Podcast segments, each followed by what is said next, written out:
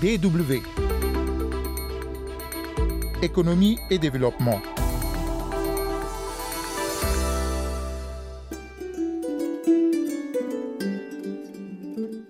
L'industrie hôtelière, l'une des plus durement touchées en Afrique par les crises sanitaires et économiques liées au coronavirus. On parle de plusieurs milliers de dollars de pertes enregistrées à ce jour. Nous verrons l'exemple du Burundi où toutes les activités des établissements hôteliers sont au point mort. Et un autre secteur qui ne fait pas exception, la culture du champignon comestible.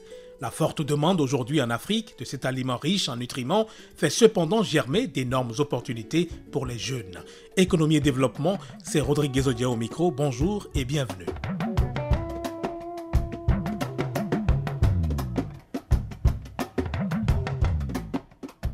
Les rêves de l'industrie hôtelière africaine sont à petits coups brisés par les crises sanitaires et économiques entraînées par la Covid-19. Et pourtant, au début de l'année 2020, le développement de cette branche avait renoué avec la croissance selon une récente enquête du W Hospitality Group, reconnue comme la source la plus fiable de l'industrie. Le rapport fait état de près de 80 000 chambres en préparation dans plus de 400 hôtels, mais la pandémie est venue tout remettre en cause et bloquer les activités des établissements.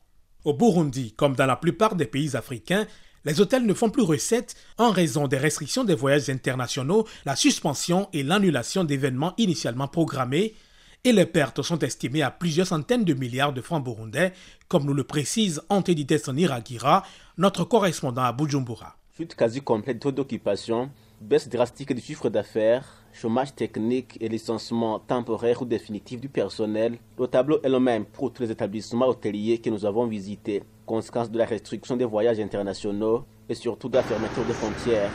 Nouakar est un hôtel situé dans l'un des quartiers populaires de Bujumbura avec une trentaine de chambres. Depuis mars dernier, ces activités sont au point mort. Une situation qui tourmente Gaben Douimana, le comptable de l'hôtel. Plus de 4 jours, toutes les chambres étaient occupées. Mais aujourd'hui, le temps d'occupation a fortement chuté. Et cela a entraîné une chute du chiffre d'affaires. On pouvait encaisser 23 ou 30 millions par mois. Mais maintenant, on ne peut pas atteindre 2 millions. On avait un personnel qui était au nombre de 60. Mais maintenant, on est à 5. Le Chandelier est un hôtel 3 étoiles situé au cœur de la capitale, opérationnel depuis bientôt 10 ans.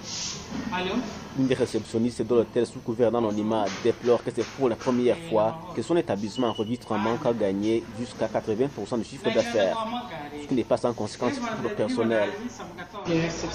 À la réception, on était 5. Maintenant, il ne reste que deux permanentes et un journalier.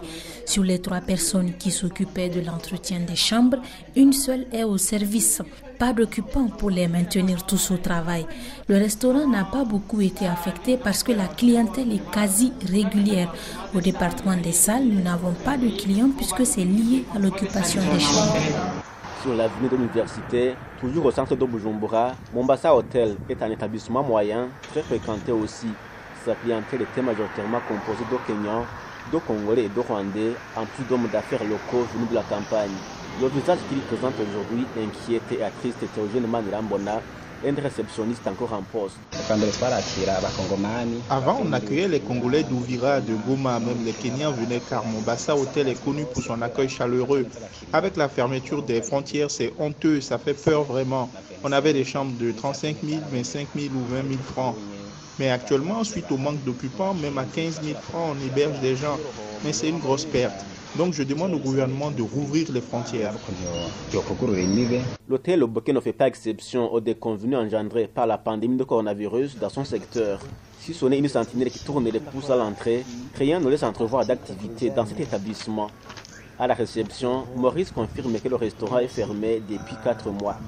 Pas même le nombre d'entouristes et le nombre d'employés ne dépasse pas 5.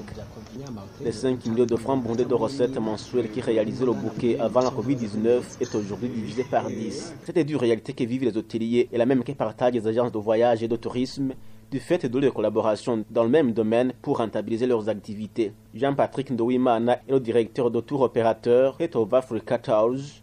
Depuis bientôt 5 mois, les portes de son entreprise sont restés fermés. Le dernier ticket que nous avons émis date de fin avril. Depuis mai, il n'y a plus de tickets, il n'y a plus de touristes à faire visiter dans nos différents sites, ce qui a fait que même le personnel a été envoyé au chômage technique jusqu'à ce que les frontières soient arrivées.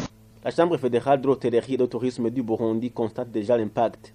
Mais jusque-là, aucune étude ne permet d'avoir les statistiques réelles des pertes enregistrées. C'est Léus Ngogwanoubusa et le secrétaire exécutif de la Chambre de l'hôtellerie et de tourisme du Burundi. À proprement parler, il n'y a jamais eu d'étude dans ce sens-là. Ce qu'on ressent, c'est effectivement l'impact. Il n'y a pas de touristes dans les hôtels. S'il n'y a pas de touristes dans les hôtels, ça veut dire que les hôtels, comme les tours opérateurs, comme les agences en voyage, ces trois secteurs sont les premiers à souffrir de la fermeture des frontières. Les membres qui se veulent être les hôtels, les tours opérateurs, les agents de voyage n'ont pas d'activité, c'est-à-dire qu'il n'y a pas de cotisation. Et s'il n'y a pas de cotisation, nous avons aujourd'hui des difficultés extrêmement financières. Les entrepreneurs du secteur de l'hôtellerie et du tourisme du Burundi plaident pour la réouverture des frontières afin qu'elles reprennent le cours normal des activités. Ils se disent prêts à respecter les mesures d'hygiène et les gestes barrières pour limiter la propagation du coronavirus. Antedites Niragira à Bujumbura pour la Deutsche Welle. Merci Antedites Niragira.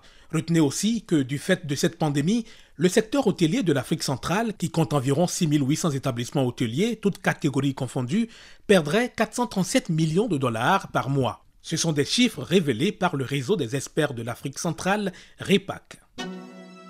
DW. Au-delà de ses avantages liés à la nutrition et à la sécurité alimentaire, le champignon comestible est identifié aujourd'hui par de nombreux pays comme un secteur potentiel d'amélioration des moyens de subsistance par la diversification de revenus et la création d'emplois. Le champignon est une ressource très consommée en Afrique et de plus en plus de projets de sa culture se développent. L'Éthiopie a récemment lancé, avec l'appui de la Chine, un programme qui devrait permettre aux pays d'Afrique de l'Est de développer ce secteur avec des technologies modernes et scientifiques. À l'instar du Rwanda, l'un des premiers à installer des unités de production de champignons, le Kenya a renforcé sa production annuelle, estimée à environ 500 tonnes. Et comme dans plusieurs pays ouest-africains où le climat est adapté à la culture, l'activité prend aussi de l'ampleur en Côte d'Ivoire grâce à Elimine Kouyaté. La promotrice de l'ONG Artin et de la start-up Axiom nous explique d'abord les raisons de ce regain d'intérêt pour ce secteur. La culture euh, des champignons prend effectivement de l'ampleur et devient un secteur porteur en Afrique. On peut dire que l'élan a été donné par le Rwanda, par son exemple, par l'implication institutionnelle également, surtout du fait que non seulement la culture des champignons vient en complément de revenus pour des populations à moyens euh, réduits, mais également euh, la culture du champignon aujourd'hui rentre dans toute la thématique de la sécurité alimentaire. Même la FAO en a parlé dans certains articles comme quoi le champignon est la protéine du futur. Justement, de nombreux jeunes startups font aujourd'hui de la culture du champignon leur source de revenus. Est-ce parce que l'activité n'est pas contraignante ou ne nécessite pas de gros investissements? L'activité des champignons est une activité qui sont faciles de prime abord. Effectivement, euh, on a trois façons de démarrer l'activité, soit euh, en recevant directement des kits prêts à pousser qui permettent donc de rentrer en production, donc d'aller directement vers la récolte soit en passant par le processus de compostage, hein, compostage, ensuite ensemencement du compost du substrat, ou le troisième élément se met carrément sur le segment vente des champignons. Quels que soient les segments choisis, euh, ça nécessite un réel besoin en fond de roulement. J'ai moi-même fait cette erreur en début de production. Euh, j'ai minimisé les coûts de lancement de l'activité, effectivement. Mais on se rend compte que pendant six mois, il faut entretenir les ressources, il faut approvisionner les sites avant de faire le point des premiers revenus. Donc finalement, c'est une activité qui demande quand même un soutien financier, une volonté institutionnelle, où elle doit être faite à très petite échelle, de sorte à ce que euh, le ménage qui fait la culture du champignon puisse utiliser ses propres déchets et reproduire son mycélium. Dans ce cas, avec très peu de revenus, on peut euh, lancer la culture des champignons. Tous les secteurs d'activité sont d'une manière ou d'une autre touchés par la crise sanitaire entraînée par la Covid-19. La fongiculture n'est pas non plus épargnée. Les mesures prises pour lutter contre la propagation de la pandémie ont fortement impacté la production et la commercialisation du champignon. Ce qui a entraîné aussi d'énormes pertes pour les producteurs comme Elmine Kouyaté. Déjà en décembre, euh, j'ai une amie qui est en Chine qui m'a appelé pour me dire écoute, on ne pourra pas euh, faire le projet euh, ensemble parce que je voulais certains emballages. Parce que ici, il y a une maladie, il y a une grippe et tout. Au mois de février, je reçois l'appel d'un acheteur en France qui me dit ben, Madame, il y a une crise sanitaire ici qui fait que mes acheteurs n'ont pas confirmé les commandes, donc je ne pourrais pas prendre les commandes avec vous. Au mois de mars, en Côte d'Ivoire, on a isolé le Grand Abidjan. Et moi, ça a été carrément un désastre pour moi parce que l'une de nos plus grosses exploitations, sinon la plus grosse exploitation où l'année dernière on a vraiment investi, se trouve en dehors d'Abidjan, dans la zone de Petit Yapo. On a essayé de valoriser cette activité avec une dizaine de femmes qui venaient sur mon site et l'idée c'était d'en prendre une trentaine.